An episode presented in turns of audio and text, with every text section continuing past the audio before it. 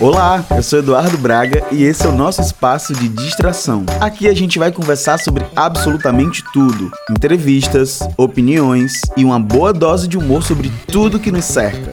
Bem-vindos ao Empretecendo. Eu não tenho nem roupa para esse episódio, não tenho nem roupa para dizer para vocês da felicidade que é ouvir essa vinheta nossa, minha voz tá muito gostosa nessa vinheta. Passaria horas ouvindo só a vinheta. Como é que vocês estão? Segura aqui forte na minha mão que eu acabei de chegar para um episódio zerado, episódio novo aqui do podcast. E hoje eu cheguei para militar, para te gongar, para te tombar, para te infernizar. É não, gente, hoje a gente vai falar sobre racismo reverso, porque é um assunto muito engraçado, não é? Vocês não acham engraçado? A gente vai desmistificar aqui o que é racismo reverso, porque muita gente aí tá, tem acreditado que existe racismo reverso. Eu acho que é um tema maravilhoso pra gente voltar à tona. O que, que vocês acham? Vamos lá? Olha. Quero começar falando para vocês sobre esse meu hiato, esse meu sumiço. Meu pai, as pessoas não aguentam mais me verem sumir e depois reaparecer como se nada tivesse acontecido. É, eu sumi, gente, por causa de muitas coisas. E mais uma vez, vocês vão rir do que eu vou falar. Mais uma vez tem, tem ligação com o trabalho, né? Tô trabalhando. E eu não tô reclamando por estar trabalhando, né? Eu nunca reclamo por estar trabalhando, eu sou uma pessoa trabalhadeira. A questão é que acaba que eu não. Como eu não ganho dinheiro fazendo isso aqui, né? Vocês sabem que eu não ganho uma gota de centavo fazendo isso aqui. Então eu prefiro dar prioridade porque eu não vou lá na padaria e, e peço pra pessoa um real de pão e ela diz: Você vai pagar como? Eu vou dizer, e eu digo: Vou pagar com um episódio no podcast. Ainda não estamos nesse patamar, mas a meta é essa, viu? Pagar tudo só com arroba. Meu sonho de princesa.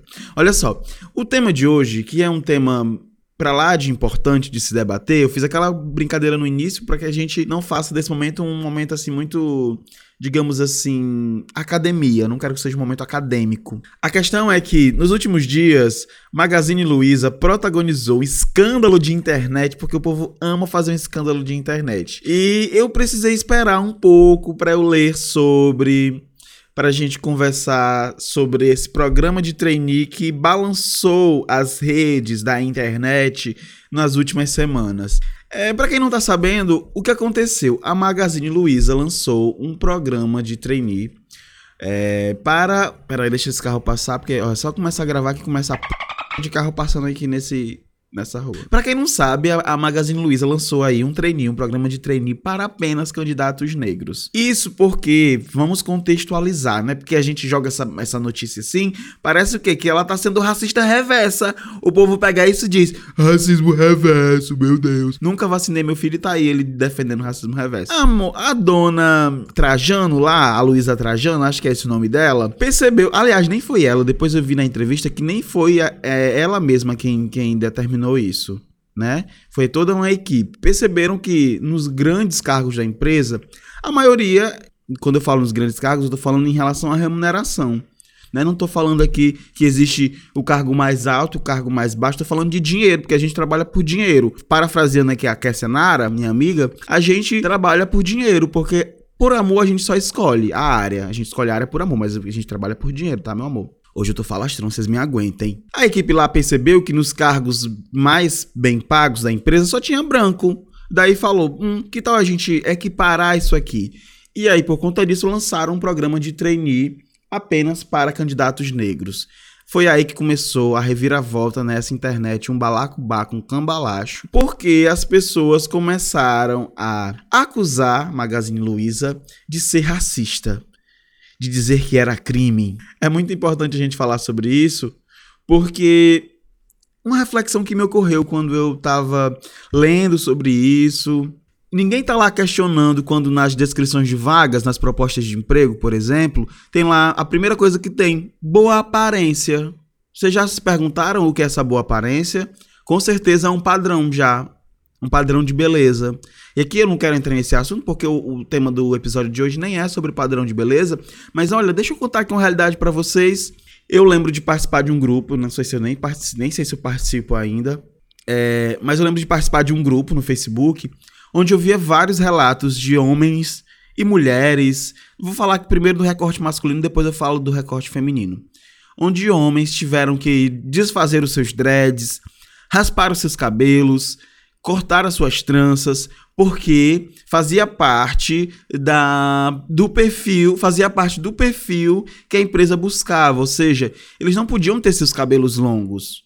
E por mais que pareça uma questão boba isso que eu estou dizendo para vocês agora, eu, por exemplo, Tava aqui na expectativa, eu vou contar uma coisa que vai parecer bem absurda para vocês. Quando eu comecei a descobrir é, coisas sobre. Quando eu comecei a ler sobre políticas de afirmação, quando eu comecei a ler sobre racismo, sobre empoderamento negro, eu disse: eu acho que eu quero deixar meu cabelo crescer, porque isso nunca aconteceu. Isso quando eu tinha, sei lá, os 23 anos mais ou menos que hoje eu já sou uma velha de 27. E aí, quando eu tinha esses 23 anos, eu comecei a pensar sobre isso, sobre deixar meu cabelo crescer, mas aí me ocorreu um medo. Eu fazia parte desse grupo onde eu via vários relatos de meninos que tiveram que raspar os seus cabelos, desfazer-se das suas identidades. Porque assim, eu sei que o cabelo, se a pessoa corta o cabelo, que na minha infância eu achava que se meu cabelo não fosse longo, né, as pessoas não iam saber que eu era negro. Quer dizer, olha aí a inocência da criança. Já conversei com vocês sobre isso no episódio sobre racismo institucional, se eu não estiver enganado.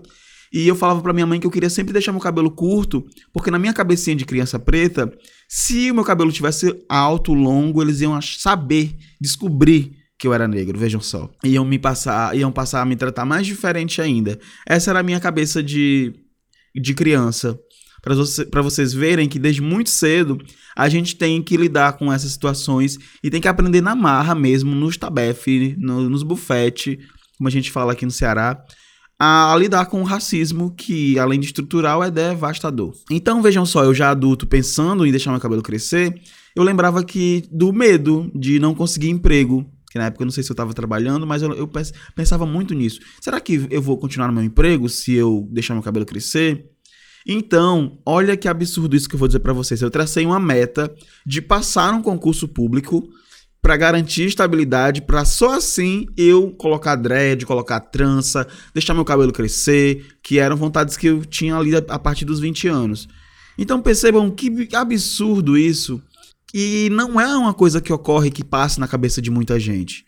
Isso que eu tô falando aqui pode soar muito absurdo para muita gente, mas para quem é preto, para quem tem cabelo crespo, tô falando do cabelo crespo, tá? Não tô falando daquele que forma cacho. Porque ainda tem isso, ainda tem os níveis. Quando o cabelo é super definido, as pessoas acham que quando a pessoa tem cabelo crespo ou cacheado, existe uma ditadura, né? Você tem que estar tá com seu cabelo sempre muito definido. Sempre muito definidinho, encaracoladinho sem, sem freeze, zero freeze, né? Uma coisa que é quase impossível para quem tem cabelo crespo. Eu, eu diria impossível. Tem que estar sem freeze, porque senão não é aceito no padrão. Até para dentro da beleza, aí eu vou usar muitas aspas porque eu odeio esse termo beleza negra. Existe um padrão. Porque você, você precisa respeitar esse padrão para que outras pessoas achem bonito.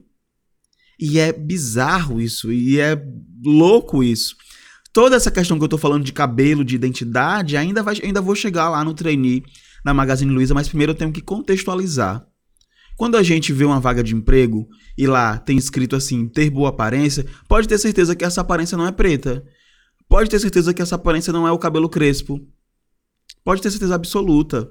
Mas, por exemplo, eu já, uma pessoa, uma colega, uma colega assim, uma pessoa que me conhece aqui na cidade, outra vez passou a mão no meu cabelo e disse assim: Nossa, é macio, né? Achei que era duro. Eu só queria gargalhar naquela hora.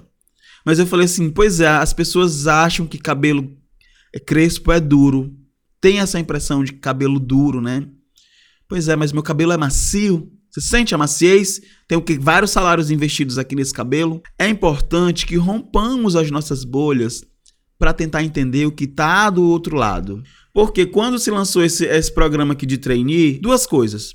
Pode ser uma jogada de marketing e eu acredito piamente que tenha um marqueteiro muito inteligente envolvido nisso, porque sabia que iam disparar, né? As redes sociais ficaram por dias comentando sobre isso. Essa é uma das questões. A outra questão é que por que que tantas pessoas, majoritariamente brancas, se incomodaram com essa com esse trainee, sendo que o programa de trainee para negros da Magazine Luiza cumpre um papel constitucional de reparação. É uma ação afirmativa. Para quem não sabe, existe, é tão bizarro, são coisas que eu nunca vou entender.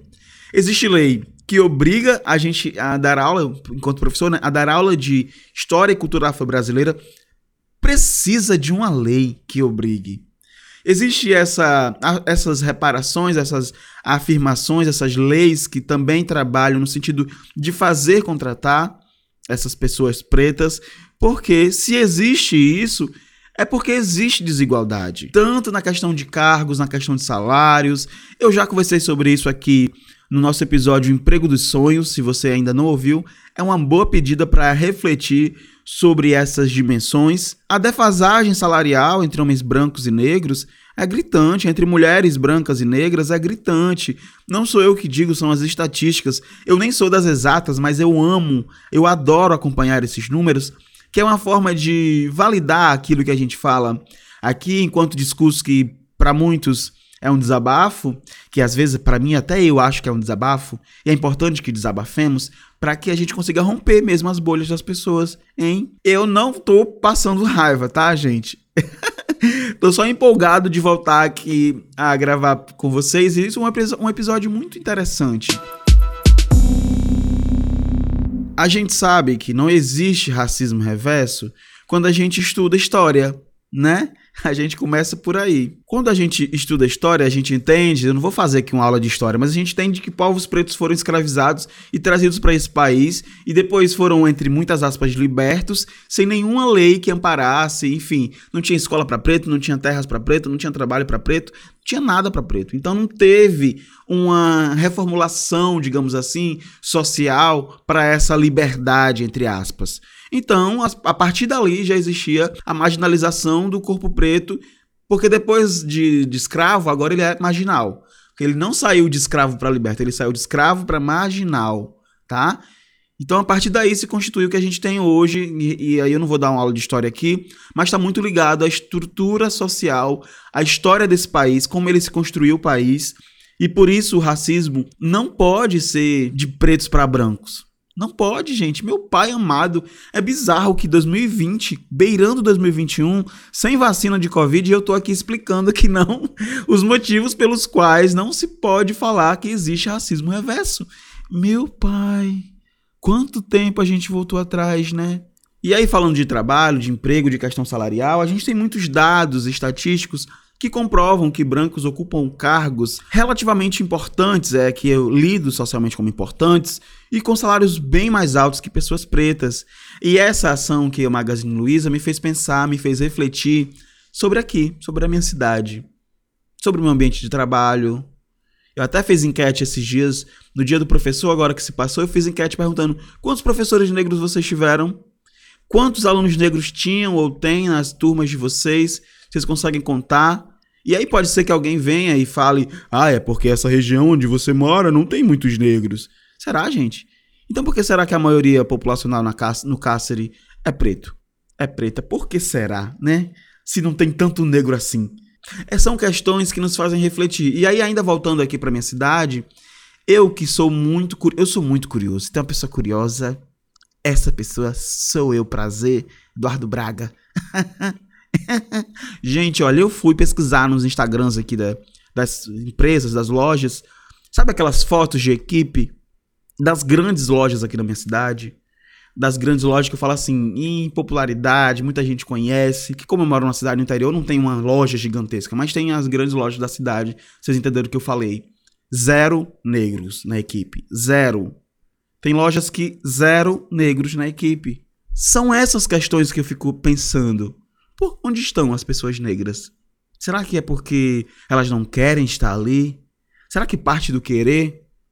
São as questões para a gente refletir hein, sobre empresa, sobre trabalho e também sobre racismo reverso.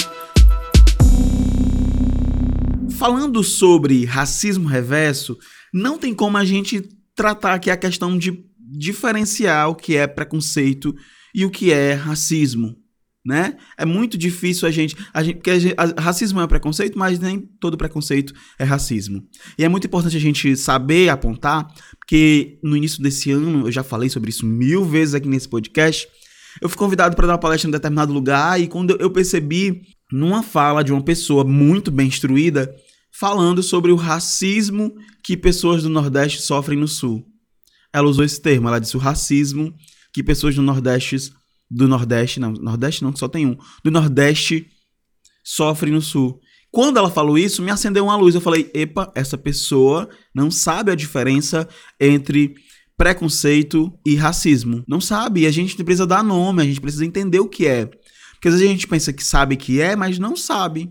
Eu falo sempre a partir das minhas vivências, aquilo que eu leio também. Raramente eu fico citando autor aqui, porque eu não quero que isso aqui seja uma extensão, um curso de extensão da academia. Eu quero que isso aqui seja um bate-papo real entre nós, algumas vezes com temas mais sérios como esse, outras vezes com temas mais dinâmicos, divertidos e importantes também para debate, porque se a gente está aqui ocupando esse espaço, eu acho que é o mínimo que a gente tem que fazer. E, por exemplo, quem trabalha na escola ou que, sei lá, tem criança em casa, precisa dizer para ela a diferença. Quando uma criança sofre gordofobia, a gente tem que dizer que foi gordofobia e não bullying. Quando uma criança sofre racismo, a gente tem que dizer racismo, porque racismo no Brasil é crime. Preconceito, quando a gente aprende na escola, preconceito é aquela ideia que a gente tem acerca de pessoas, né? Conceito prévio. Ela se desenvolve através de, principalmente, dos estereótipos, né? Dos estereótipos sociais, de atitudes negativas em relação a determinados grupos de pessoas, mulheres, negros, pobres, enfim.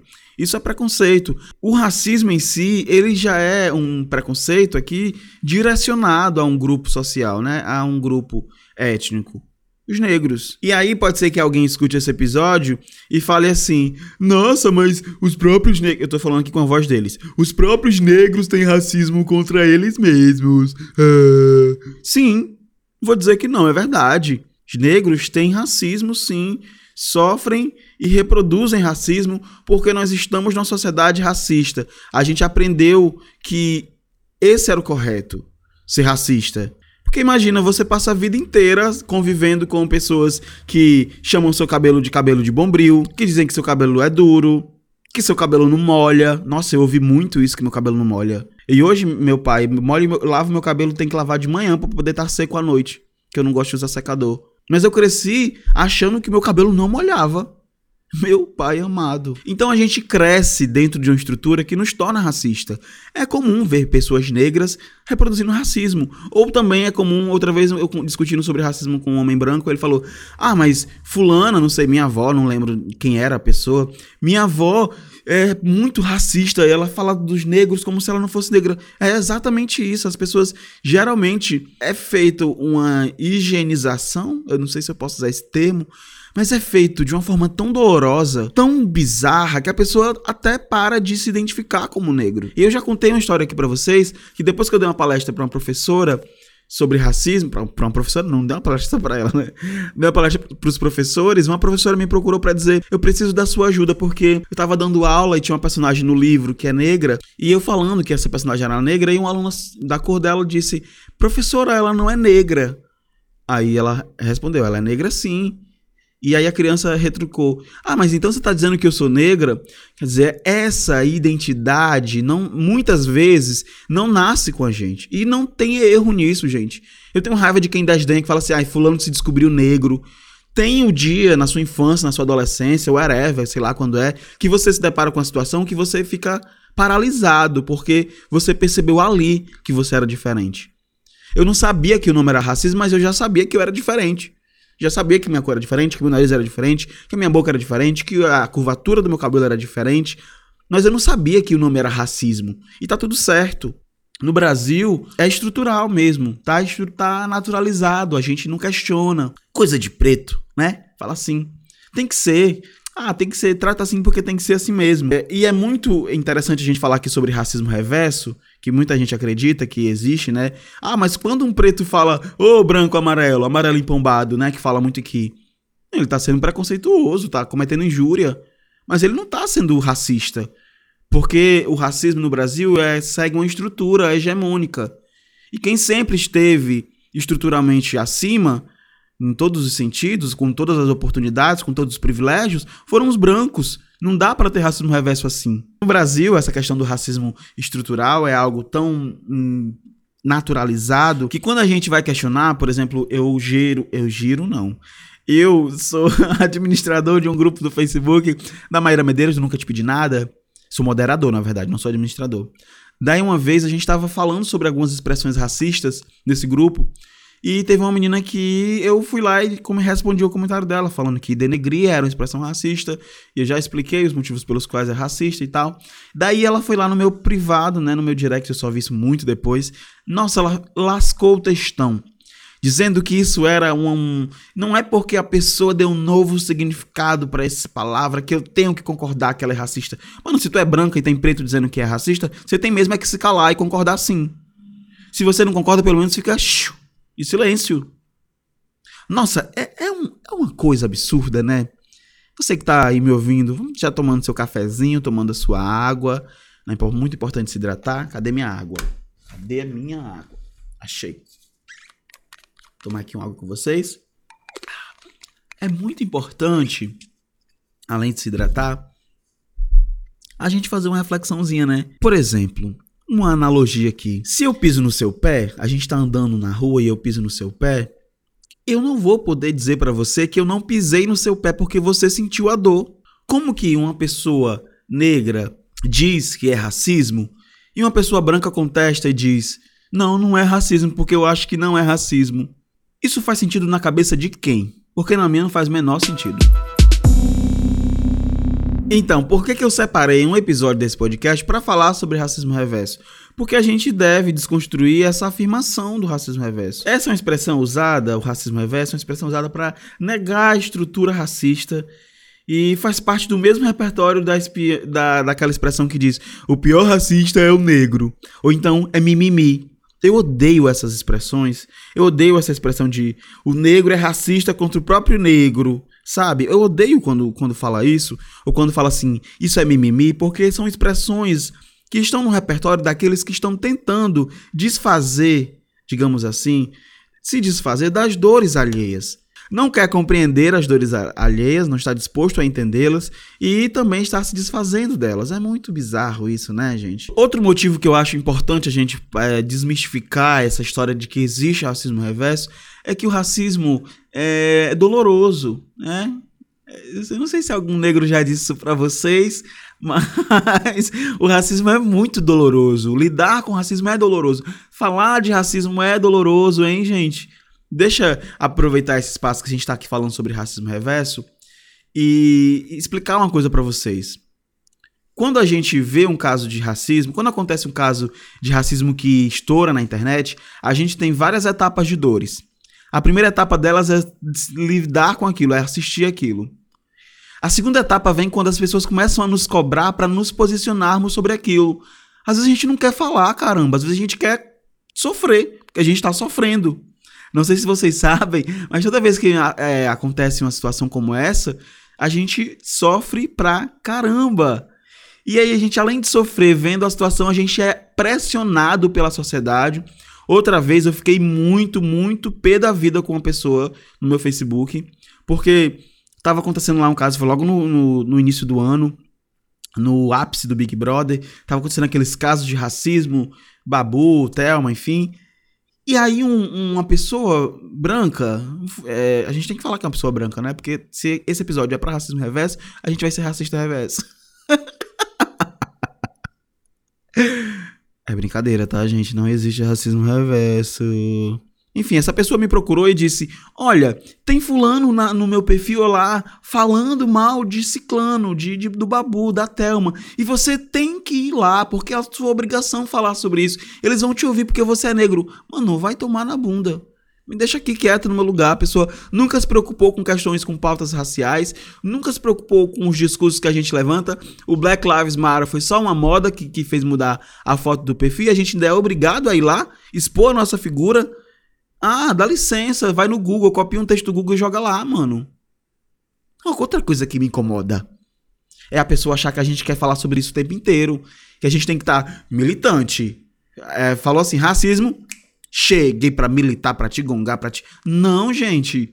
Às vezes a gente quer ver o povo, sei lá, ver uma série gostosa, jogar conversa fora, fazer algo que dá prazer.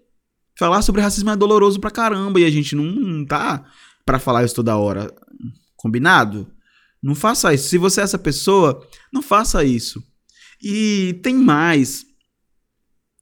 O que a gente aprendeu sobre racismo, pelo menos o que eu aprendi, parte foi com a minha vivência, pela minha vivência, e parte foi o que eu li por aí, o que eu estudei. Então procurem ler, joga no Google livros que abordem racismo, livro PDF. Ah, você vai encontrar muita coisa lá no Google.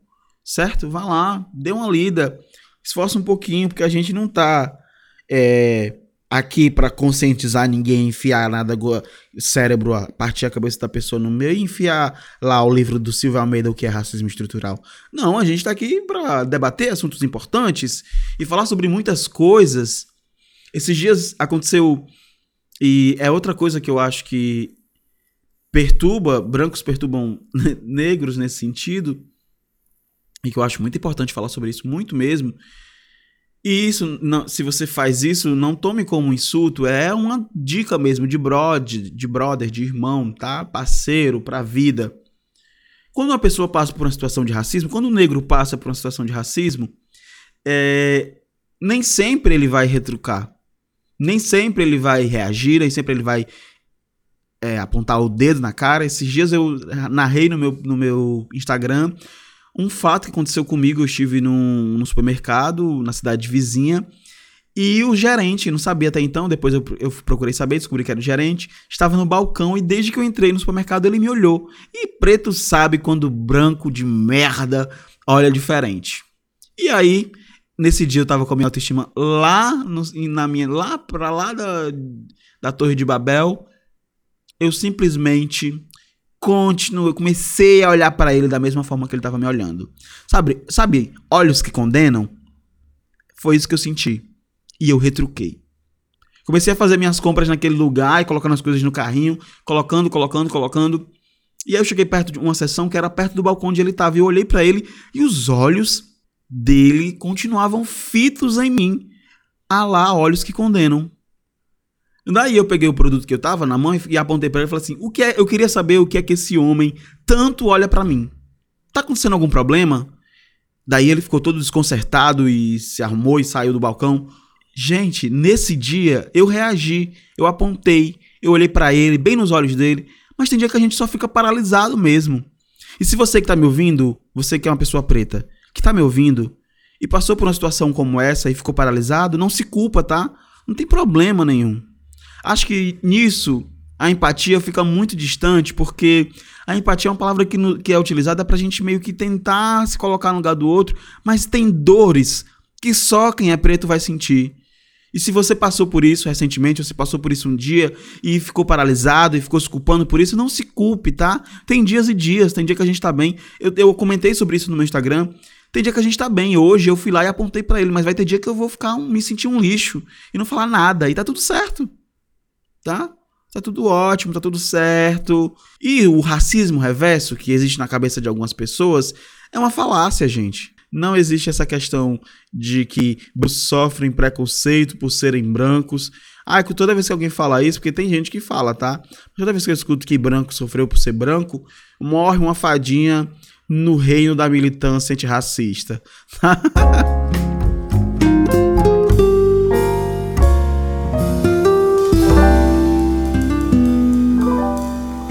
Agora, nesse momento do nosso podcast, a gente vai para o nosso quadro Plurais e eu tenho uma indicação muito boa para fazer para vocês. Plurais. Plurais. Esse é o momento do nosso podcast onde a gente indica um filme, uma série, um livro, um perfil no Instagram, um artista, enfim. E hoje eu resolvi indicar para vocês um, é um Instagram, chama arroba a Hora do Black, Hora do Black, BLSC. Então, são personagens negros que estão nesse Instagram, são animações, eles criam animações incríveis, muito interessantes, baseadas ali nos 17 Objetivos de Desenvolvimento Sustentável, criados pela ONU.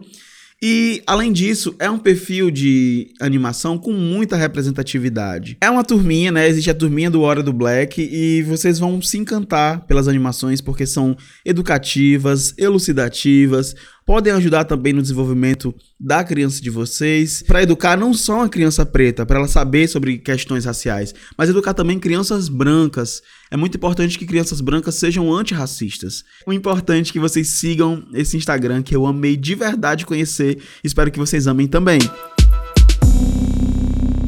Olha só, muito obrigado por ouvir esse episódio. Eu tava com muita saudade de vir aqui conversar com você, que tagarelar horas e horas para transformar isso em 30 minutos para ir pro podcast, você me encontra lá no Instagram, esbraga com dois Gs, meu Instagram pessoal. E você me encontra também no Instagram do Empretecendo Cast, que é onde eu posto as imagens dos episódios, onde vocês comentam o que acharam.